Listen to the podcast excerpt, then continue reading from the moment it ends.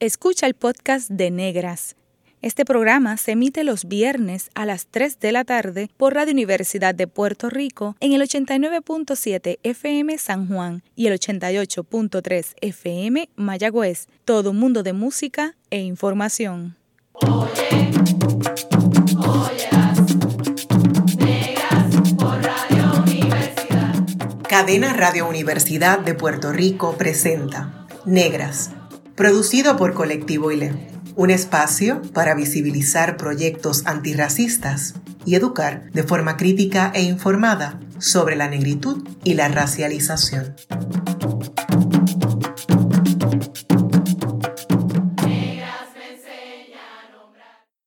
Hoy en Negras les saludan Mayra Díaz Torres y Bárbara Badía Rexach. En el marco del Día Internacional de la Mujer Afrolatina, Afrocaribeña y de la Diáspora, que se celebra el 25 de julio, hoy hablamos con Lori Robinson, fundadora de Vida Afrolatina, sobre violencia sexual, racialización y sanación.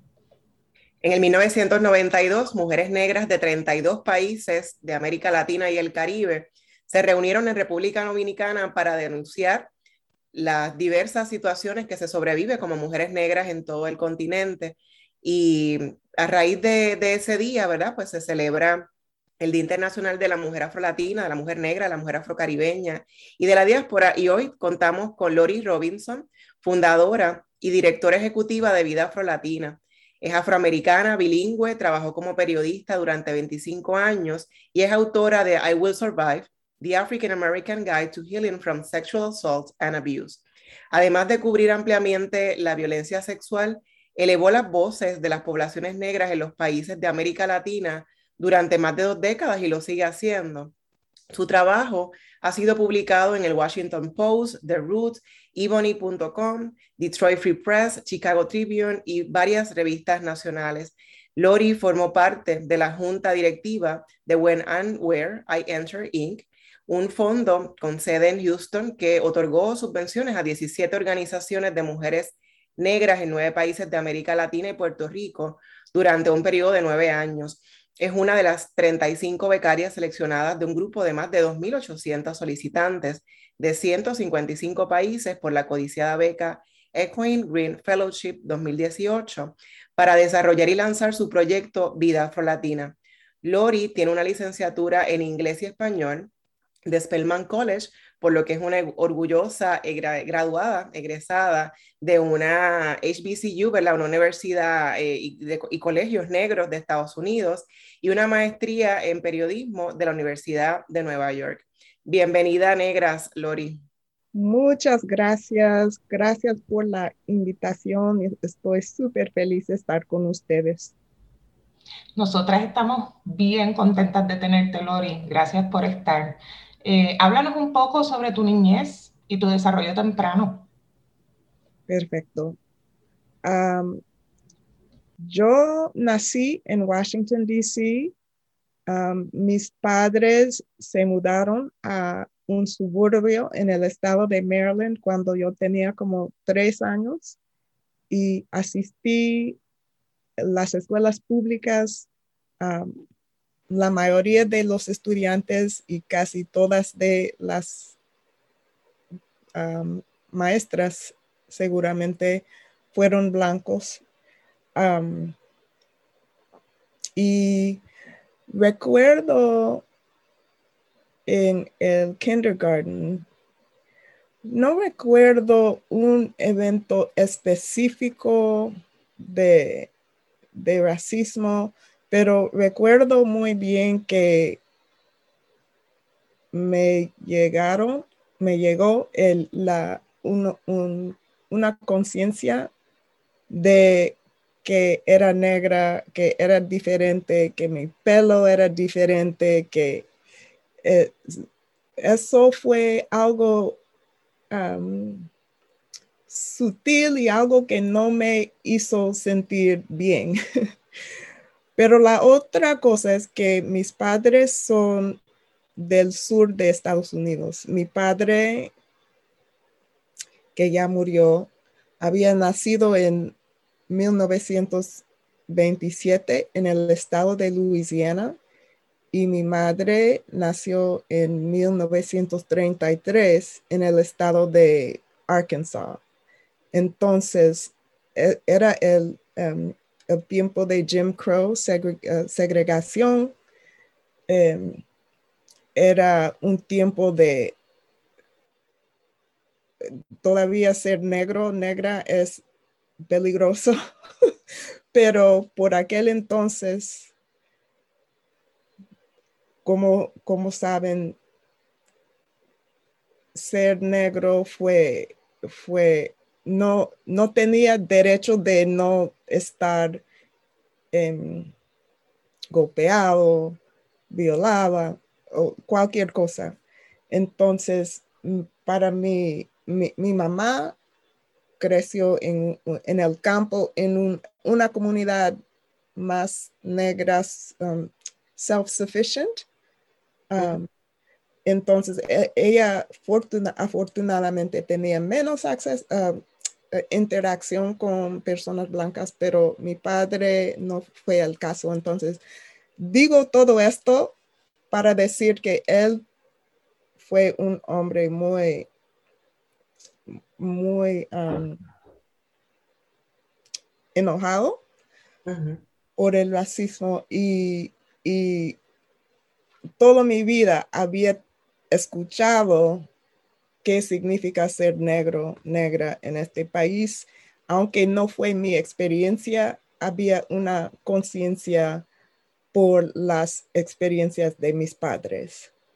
Um, entonces, sí, durante mis años en las escuelas públicas, ah, ah, lentamente las experiencias de lo que dicen otros estudiantes, lo que dicen ah, profesores, quién está invitada a cuál clase, las clases más avanzadas. Recuerdo en, en el high school, decimos aquí, creo que colegio para ustedes, yo, yo había sido seleccionada para una clase de literatura avanzada y yo fui uno de dos estudiantes negras. el otro estudiante negro más inteligente que mí fue por no sé, por no hacer su tarea, tuve que, tuvo que salir de la clase y me quedé la, la única persona negra. Pero en las clases normales, un tercer de, la clase fue de personas negras. Entonces, las pude ver, aunque no crecí en un ambiente más obviamente racista, no tenía mucha pobreza en mi comunidad, pero pude ver con el tiempo más y más ejemplos de, de, que eh, esta, em, esta existencia en un cuerpo negro es diferente, es más difícil, tienen menos acceso a, a recursos, todas estas cosas. Y, que aún hablar del racismo o hablar de ser negra fue una conversación ah, difícil o, imposible, que no pude hablar en, en, el ambiente con estudiantes y profesores, maestros negros, I mean, blancos, ni quieren ni quisieran hablar de estos temas. So, eso fue de mi niñez como recuerdo el tema. Lori, con toda esa experiencia que nos comparte, ¿verdad? De, la experiencia de, tu papá, de tu mamá, eh, y cómo, ¿verdad? Eso influyó en, tu vida, como tu experiencia como estudiante en, otro estado, en Washington, D.C. Em, pero por todo lo que haces, ¿qué, te inspiró? ¿Qué, ¿Qué, modelos has tenido en tu vida que te han inspirado a hacer lo que haces hoy día? Mm. Creo que mis padres siempre han tenido una interés en trabajar para lo justo. Para ellos no fue, por ejemplo, mi padre fue, pasó unos años como el líder de la organización NAACP, pero de nuestro condado. Y mi madre fue una maestra de eh, el programa Head Start, que creo que tienen ustedes también. Entonces, no es decir que ellos fueron las personas eh, organizando las marchas en las calles, pero siempre tuvimos, teníamos conversaciones en la casa sobre lo que está pasando uh, y, y hay que, tenemos que tener cuidado, tenemos que reconocer lo que está pasando, lo que significa las cosas que, que, que dicen las personas, que dicen en las noticias. No hay, no podemos aceptar que, em, que una cosa que una persona dice um, uh, creo que tengo que decir esto en inglés. um, we can't just accept at face value that when people are saying something or, have have the power to make decisions about some part of your life you have to you can't just accept at face value that it's okay. You have to think about use your critical thinking skills and really um, examine everything um, to because in this country there's always a foundation an undercurrent of racism so you you have to be very conscious. Um, creo que esto me formó mucho pero también recuerdo en asistimos a una iglesia negra y recuerdo que tenían como ponencias de varios tipos no religiosos o no religiosas.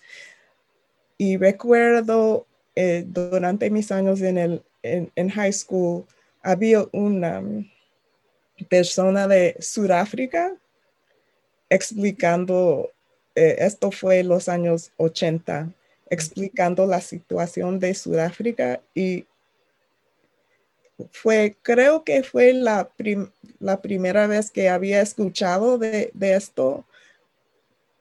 Y creo que eh, me parecía tan increíble que probablemente no entendí bien qué fue la situación, pero dice esto, digo esto para explicar que mis padres siempre me, me habían expuesto, exposed me a lo que estaba pasando en el mundo. Y aun cuando no quería oír esto, quería creer que con mis amigas blancas todo bien. no, no tenía más remedio que escuchar sus perspectivas y eso me ayudó mucho, mucho. Y también la otra cosa que quiero decir es asistir a una universidad negra, Spelman College, donde todo es centrado en la mujer negra. Es un, es una, um, es un college uh, de mujeres, um, solo mujeres.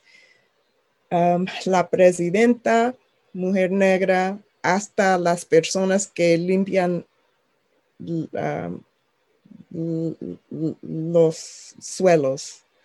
Todas teníamos profesores de blancos y, de otras etnias y razas, pero tener, estar en este ambiente, este ambiente con un enfoque completo en las personas afrodescendientes, en las personas negras, fue algo muy edificante, algo que um, it nourished me so much y sentía um, aceptado y afirmado en una manera que nunca había pasado en mis um, en las escuelas públicas blancas. Eso creo que me formó mucho. Qué bello eso, Lori. Gracias por compartirlo. Em, como periodista, ha sido ese vehículo para visibilizar las experiencias de las personas negras, ¿verdad? Racializadas como negras. ¿Por qué entiendes que era tan importante para ti que esas historias se contaran? Mm. Creo que por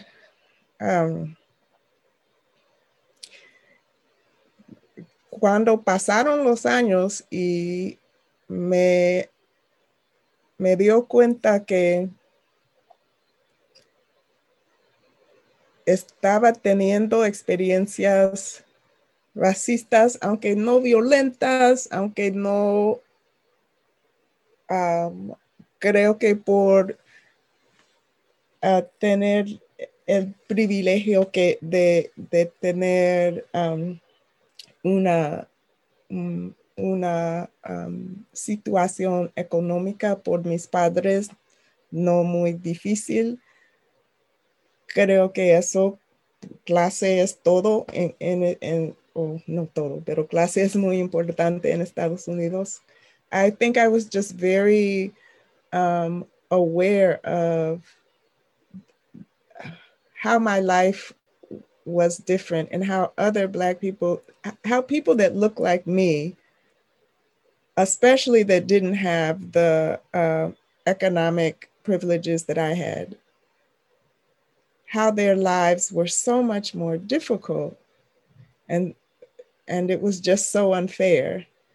And so siempre pensaba, esa persona sin dinero trabajando en McDonald's puede ser, pudiera, uh, it could have been me. Yo, uh, la persona que tal vez está en la universidad, pero tiene que trabajar dos trabajos para quedarse. Yo nunca tenía que trabajar en, la universidad. Uh, mi, mi hermano, que tiene 10 años más que yo, había asistiendo la universidad en el estado de Washington, en la costa pacífica. Y un día, una noche, mis padres recibieron una llamada que había sido, um, he had been arrested by the police. Um, a, a, white woman had um, been mugged and he was uh, didn't look apparently anything like the person who committed this crime, but he was El Negro in La Área at the wrong time. si, mi, si mi padre no había tenido dinero para vol, volar a, a, a, al otro lado del país, el próximo día, contratar un abogado y si eh, mi, mi, padre no había tenido sí mismo eh, la educación que tenía, que trabajaba por el gobierno, que tenía como manejar el sistema, ¿qué, qué hubiera pasado? Entonces, para mí siempre fue una, like a constant awareness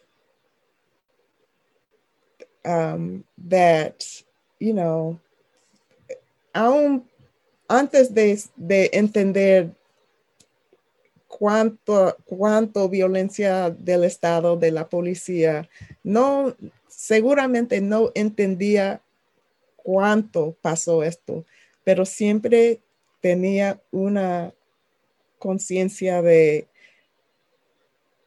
estas injusticias están presentes siempre, todos los, todos los días cuando una persona es negra. Y por eso me interesa eh, como periodista investigar lo negro. Y me encantaría decir también que eso fue en el contexto de Estados Unidos, pero cuando aprendí que hay personas negras en América Latina, no sabía esto hasta que yo aprendí cuando eh, durante mi primer año de la universidad, porque mi hermano estaba en el cuerpo de paz en Honduras.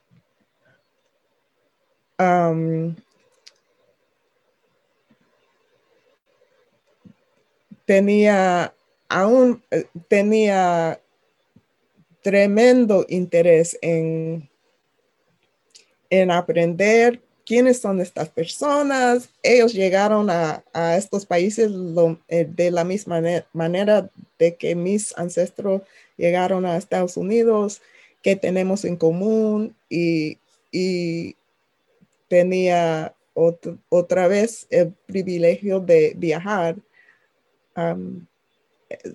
es, es siempre desde este punto había, había sido mi pasión es súper importante que nos conocemos. Creo que, eh, el, eh, que entendemos que son una sola gente. Por, eh, es posible que tenemos ancestros en, varios países de las Américas cuando uno cuando una persona negra está en cualquier país en, las Américas.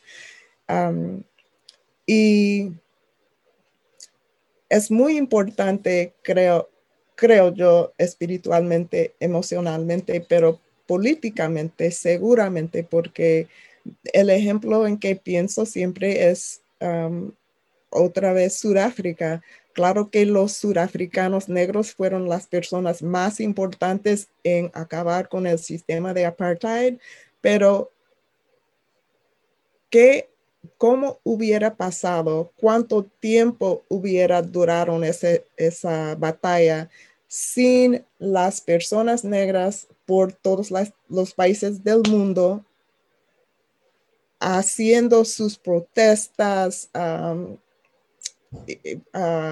aumentando la conciencia de la gente, fue fundamental para la diáspora africana unirse en este apoyo. Y creo que tenemos que hacer esto en todos nuestros ah, problemas, porque tenemos los mismos problemas de violencia del Estado, eh, pobreza, cualquier cosa, ah, desplazamiento, en todos los países, claro. Entonces, eh, por las mismas corporaciones muchas veces. Entonces, y, la colaboración de los gobiernos. Entonces, tenemos que, creo yo, es sumamente importante conocernos entre ah, todos los países, pero también unirnos para no podemos hacer estas batallas en nuestros propios países, tenemos que hacerlo unido, creo yo. Por eso fue para mí muy importante como periodista ah, investigar, eh, investigar y escribir sobre ah, las personas negras y afrodescendientes en todas las Américas. Qué importante lo que narras. Em, Lori, ¿verdad? De, visibilizar las historias, de hilarnos y de esa necesidad de saber que tenemos mucho más en común con, con, otra gente negra, ¿verdad? Que a veces estamos desde nuestros propios rincones y pensamos que lo que nos pasa no les ocurre a otra gente. Y por esa misma línea, otra experiencia muy personal que has compartido como mujer negra es en tu libro I Will Survive, The African American Guide to Healing from Sexual Assault and Abuse, como sobreviviente de agresión sexual, cuán significativo fue escribir este libro sobre tu propio proceso, ¿no? Eh, y cómo ha servido como proceso de sanación eh, escribir tu, tu historia eh, y qué implica sanar para sobrevivientes de una agresión sexual. Mm. Buenas preguntas.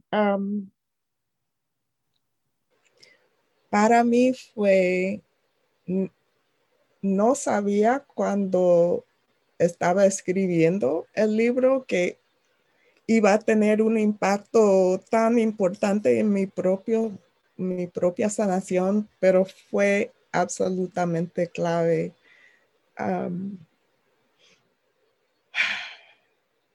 Creo que entender la historia de la violencia sexual de, de la mujer negra en el contexto de Estados Unidos durante toda la historia. Sabía un poco que esto pasa, pasó durante la esclavitud, pero no había entendido que esto fue una arma de guerra um, durante, después de la esclavitud, aumentó porque era una manera, antes había sido solo la clase rico de blancos esclavizadores que tenía el acceso a los cuerpos de las mujeres negras. Después de la esclavitud, todos los hombres blancos tenían este, básicamente derecho um, y que usaron esta eh, eh, la violación sexual como una arma para controlar y, um, y en inglés decimos to break people um, para tenernos constantemente en, miedo de, de, hacer lo que necesitamos hacer para, para, para nuestras vidas. Entonces, esto me ayudó mucho a entender qué estaba pasando y aprender que adentro de la comunidad negra, porque ahora tenemos una situación de que la mayoría de, de las personas en Estados Unidos que experimentan esta, este tipo de violencia eh, el agresor es de la misma raza, no como antes. Entonces, ahora tenía que entender cuánto pasa, pero también que por la, historia, por eh, eh, es algo que entiendo muy bien, que hombres negros habían sido acusados de crímenes como la, violación, mucho en la historia como un excuso a matarlos, ponerlos en la presión. Entonces, claro que la comunidad negra tiene una, un miedo, un, un deseo proteger a los hombres negros. Tiene mucho sentido. Pero por el sexismo por uh, patriarchy um, tenía por hacer esta investigación de y escribir sobre esta fenómeno de, la violación sexual me dio la oportunidad de entender que adentro de la comunidad negra tenemos las, estas mismas ideas ah, de ignorar crímenes contra las mujeres negras por hombres negros porque tenemos esta responsabilidad, necesidad de proteger las vidas de los hombres negros. Entonces creo que es súper importante para las mujeres negras y hombres negros que habían experimentado la violencia sexual reclamar su vida y no es decir que van a volver a ser la persona que fueron antes, pero va, va a ser una persona, es posible, creo que siempre es posible, una sanación para ser, entender que no fue tu culpa, para entender que eres tan, todavía una persona cualquier sagrada, una persona bella, una persona, no, esto no, ah, no impacta quién eres. Y con esto creo que podemos um, hacer adelante en la vida. En breve regresamos con Negras y continuaremos dialogando con Lori Robinson sobre vida afrolatina y su misión de visibilizar la vida y las historias de mujeres negras sobrevivientes de violencia sexual. Sigue en sintonía con Radio Universidad de Puerto Rico. La clase de historia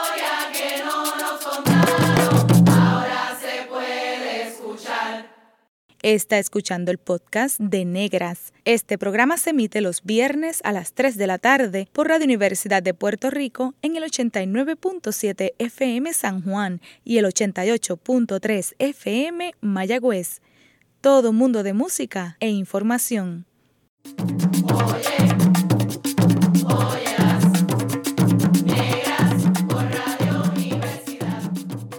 Usted está escuchando Negras inspiradas en las grandezas de nuestras ancestras. Le saludan Mayra Díaz Torres y esta servidora Bárbara Abadía Resach. Hoy conversamos con Lori Robinson sobre racialización, violencia sexual y sanación y su proyecto Vida Afrolatina.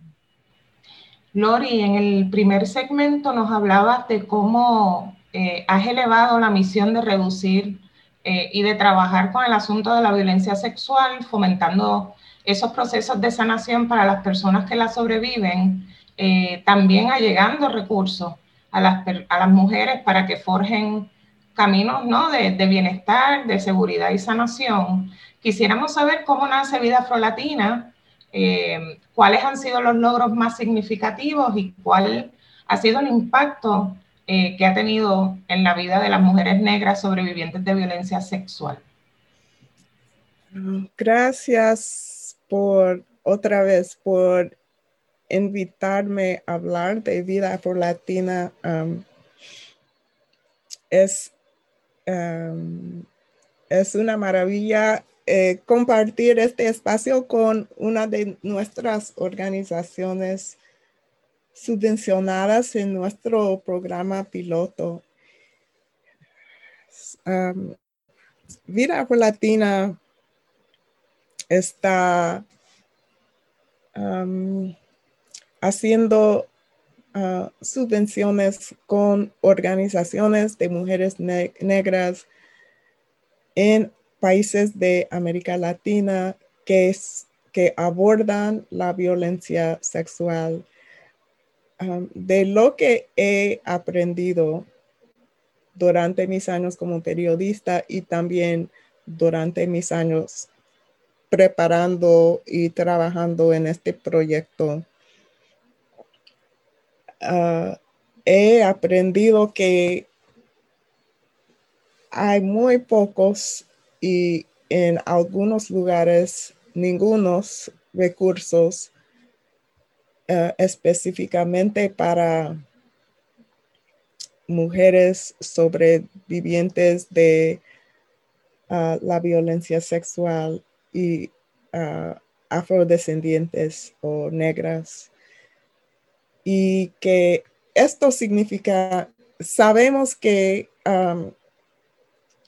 eh, este tipo de trauma puede causar um, daño psicológico, pero también um, eh, puede tener un impacto físico también. Cuando tenemos un, uh, un daño, un trauma tan significativa en nuestra vida y no hay ninguna manera de, de recibir apoyo para la sanación emocional, espiritual, psicológica. Sabemos que esto impacta nuestra salud física también. Eso impacta la habilidad de trabajar, de, de puede impactar nuestra, nuestra experiencia en tratando de aprender en la escuela, eh, eh, puede impactar nuestra habilidad de tener una relación íntima saludable o relaciones no íntimas con amigos, amigas, parientes. Entonces, tiene que ver con todos los aspectos de nuestras vidas, nuestras vidas. Y saber que está pasando por todas partes y las mujeres no tienen un, acceso a una, un proceso una ayuda de sanación significa que tenemos mujeres dañadas, sufriendo constantemente sin alivio por todas partes. Y no todas, claro que hay algunas mujeres que, que por cualquier razón tienen la habilidad de sanar, sanarse sin apoyo y eso está bien, pero para muchas no es así. Entonces, el impacto que queremos tener es que queremos hacer segura que organizaciones de mujeres negras que ya saben que se necesita en sus comunidades, tienen los recursos a hacerlo.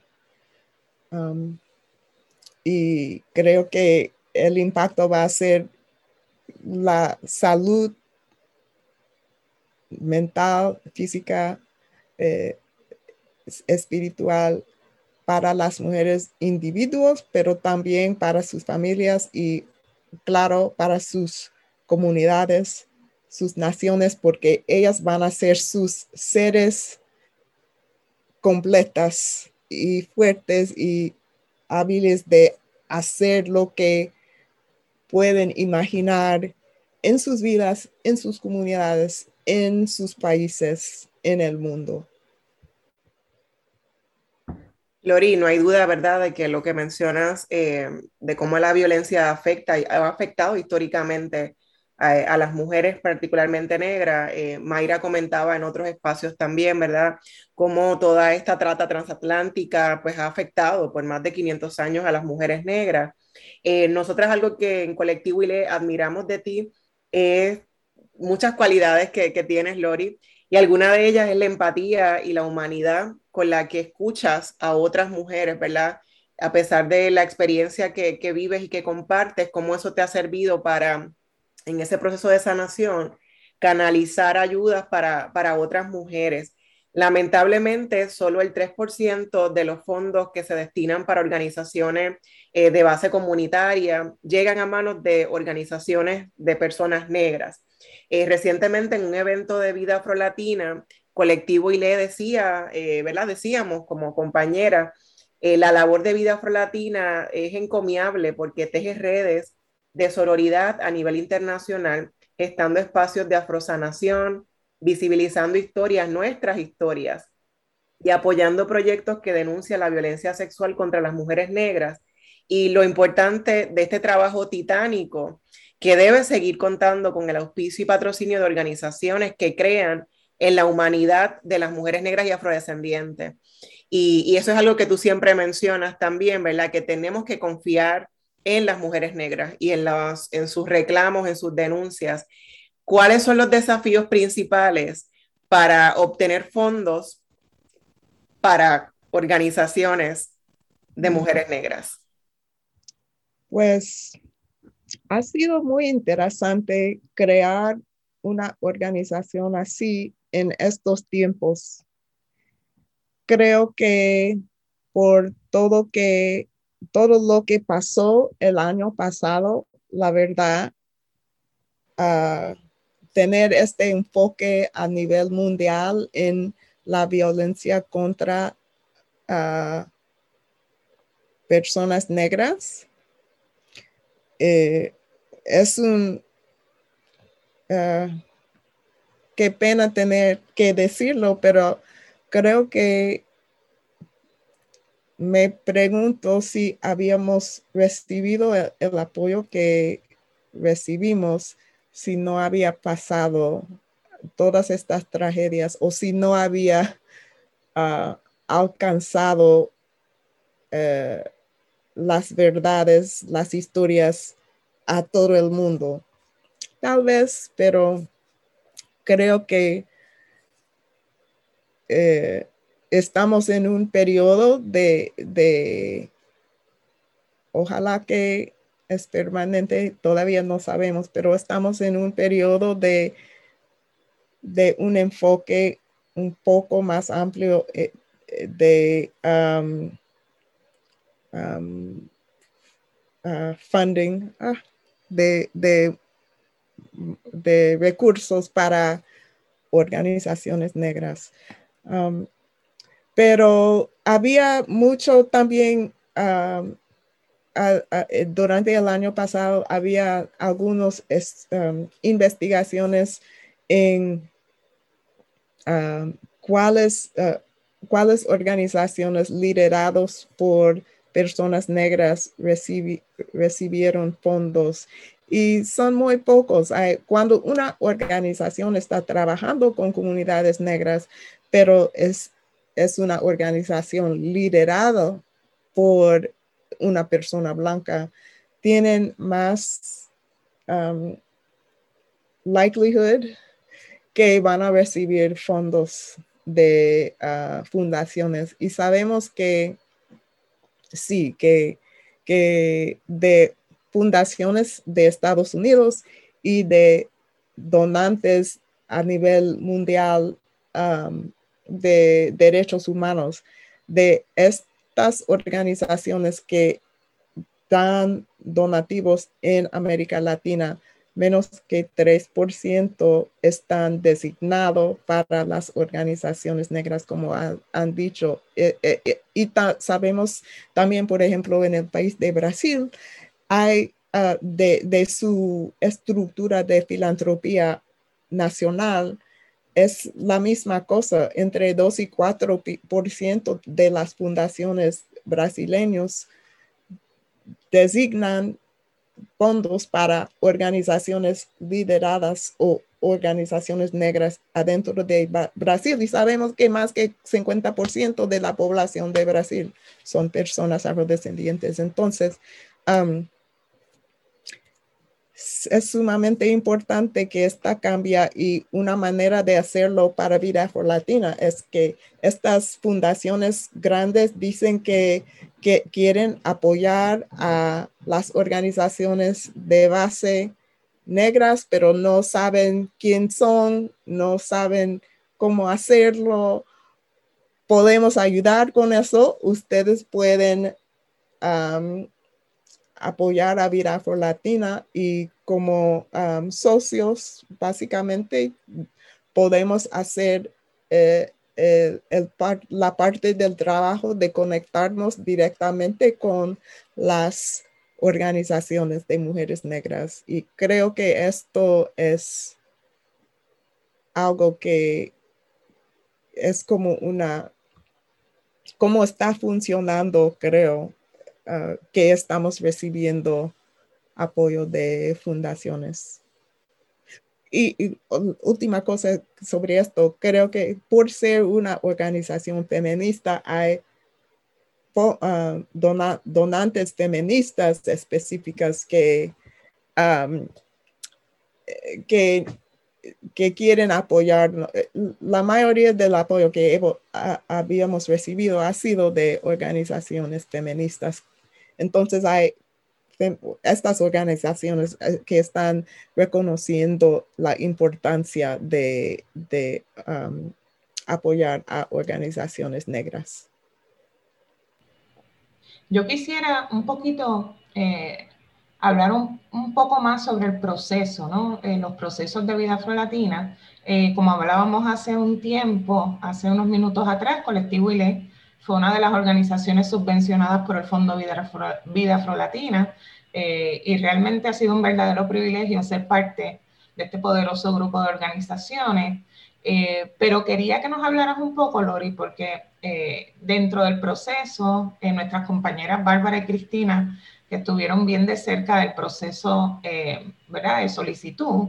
Eh, Vida Afro Latina utiliza un modelo participativo y horizontal eh, para evaluar y obtener esas subvenciones, en el que las mismas organizaciones evalúan y proponen las propuestas, valga la redundancia, más competitivas.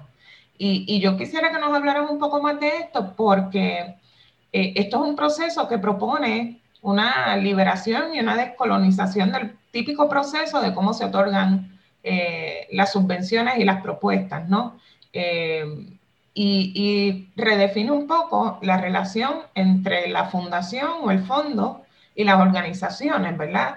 Eh, se ve como, como una sociedad, como un partnership, como de igual a igual. Este, háblanos un poco más de ese proceso participativo para, para seleccionar las organizaciones que apoyan el fondo y qué aprendizaje ha traído este proceso. Claro. Me encanta este proceso.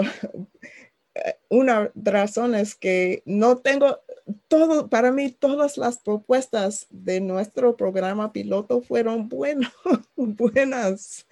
Y qué bueno que yo no tenía que decidir quién iba a recibir el dinero.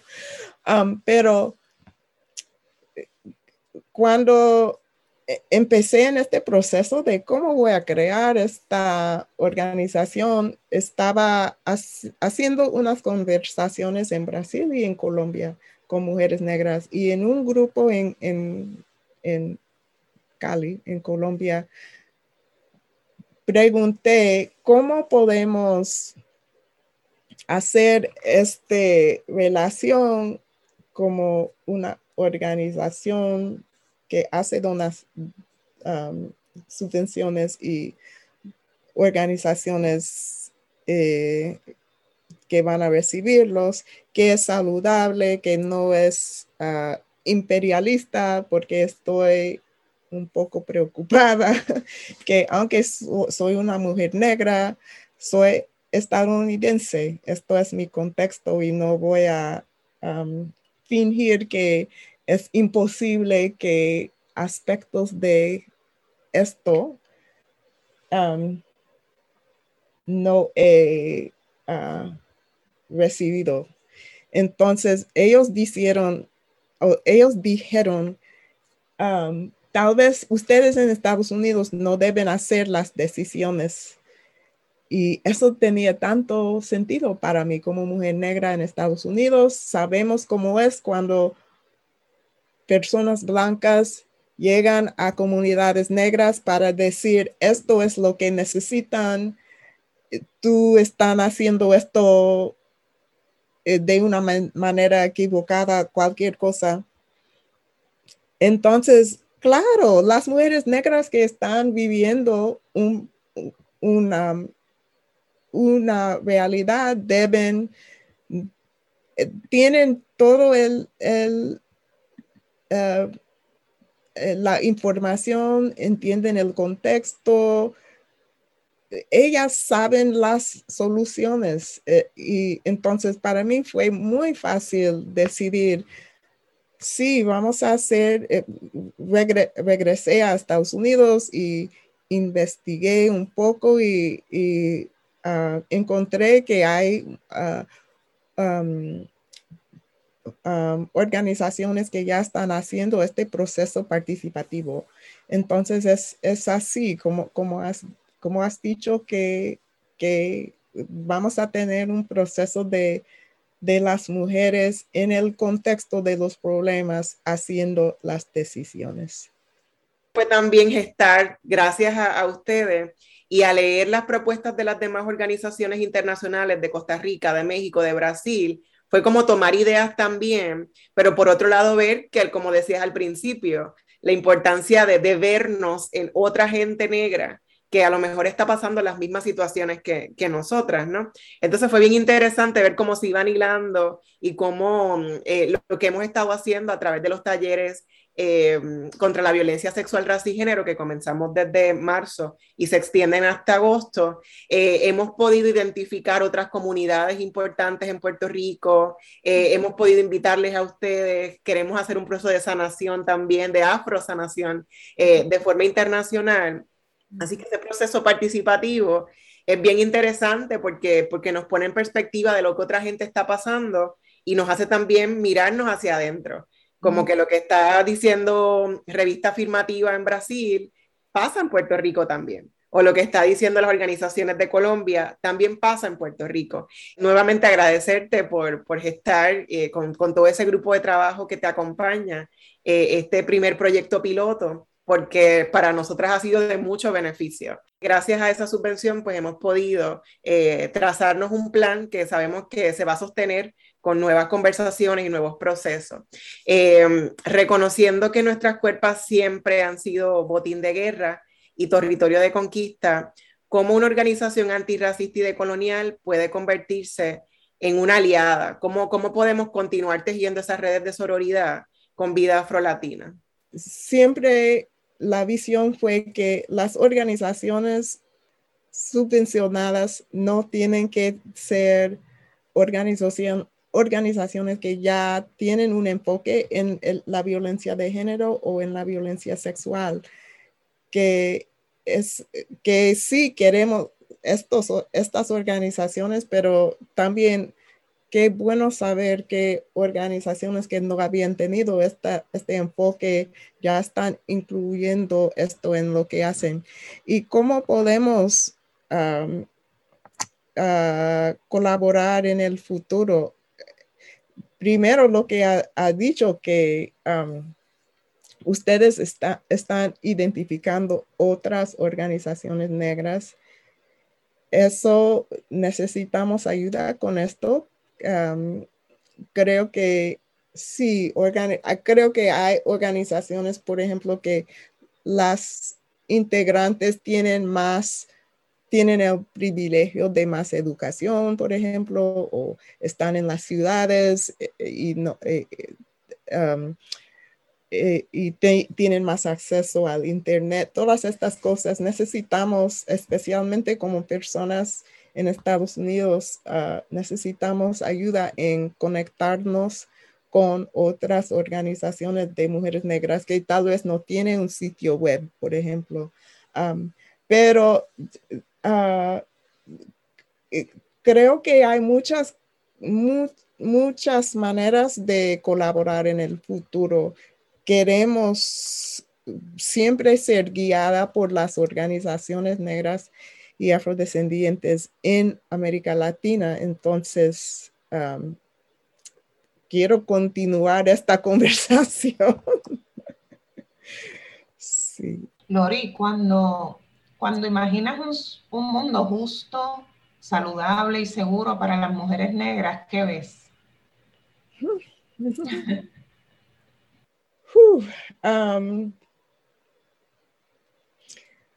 una cosa muy básica es que quiero un mundo donde como una niña negra estás recibiendo mensajes en los medios de comunicación, en tu escuela, en, en su comunidad espiritual o iglesia, en completamente en su alrededor, que eres una ser humana, un ser humano y que mereces ser seguro, saludable, tener los recursos, tener lo, mejor de lo que tienen.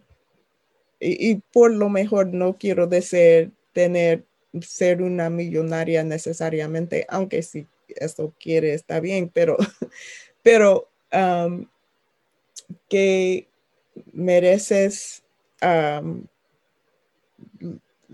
todas las cosas para tener una vida saludable, sin violencia, Um, y quiero que, que, quiero empezar allá, que, que reciben este mensaje desde el principio de su vida y crecer con estas ideas siempre. Entonces, cuando está en la escuela, no, em, no tienen, tienen la conciencia de entender lo que está pasando en tu ambiente. Si hay una oportunidad que no tienes, que otros tienen, necesita ser capaz de reconocer lo que está pasando desde una edad muy joven, creo yo. Um, y claro, creo que la oportunidad de vivir sin violencia como niña, como mujer, um, que una persona puede saber que en su familia, en su comunidad, los hombres, como habíamos hablado antes, están recibiendo de sus niñas también el entendimiento de que de, de, una masculinidad humanista, boys and men are learning from their youngest age as well that human beings are equally deserving of um, safety, respect, and even kindness. How do we, and empathy, like, how do we instill those qualities and ideas in children from the youngest age? creo que esto es lo que imagino que, que nuestra vida entera desde la niñez, esto es eh, el ambiente, es, eh, permía el, el ambiente, estas ideas. Qué manera más oportuna de terminar el programa con ese mensaje que acabas de dar, eh, Lori, de cómo imaginas un mundo justo, saludable y seguro, la oportunidad de vivir sin violencia. Te agradecemos y agradecemos a Vida Afrolatina por todo lo que hace. Es para nosotras en Colectivo un honor estar eh, como parte de, de, los proyectos de Vida Afrolatina. Queremos agradecer al personal técnico de Radio Universidad por su apoyo en esta edición de Negras. No olviden sintonizar Negras el próximo viernes a las 3 de la tarde. Feliz viernes a todos. Cadena Radio Universidad de Puerto Rico y Colectivo ILE presentaron Negras, asumiendo nuestro justo rol como forjadoras de cambio. Acaba de escuchar el podcast de Negras. Le invitamos a que nos sintonice los viernes a las 3 de la tarde por Radio Universidad de Puerto Rico en el 89.7 FM San Juan y el 88.3 FM Mayagüez todo un mundo de música e información.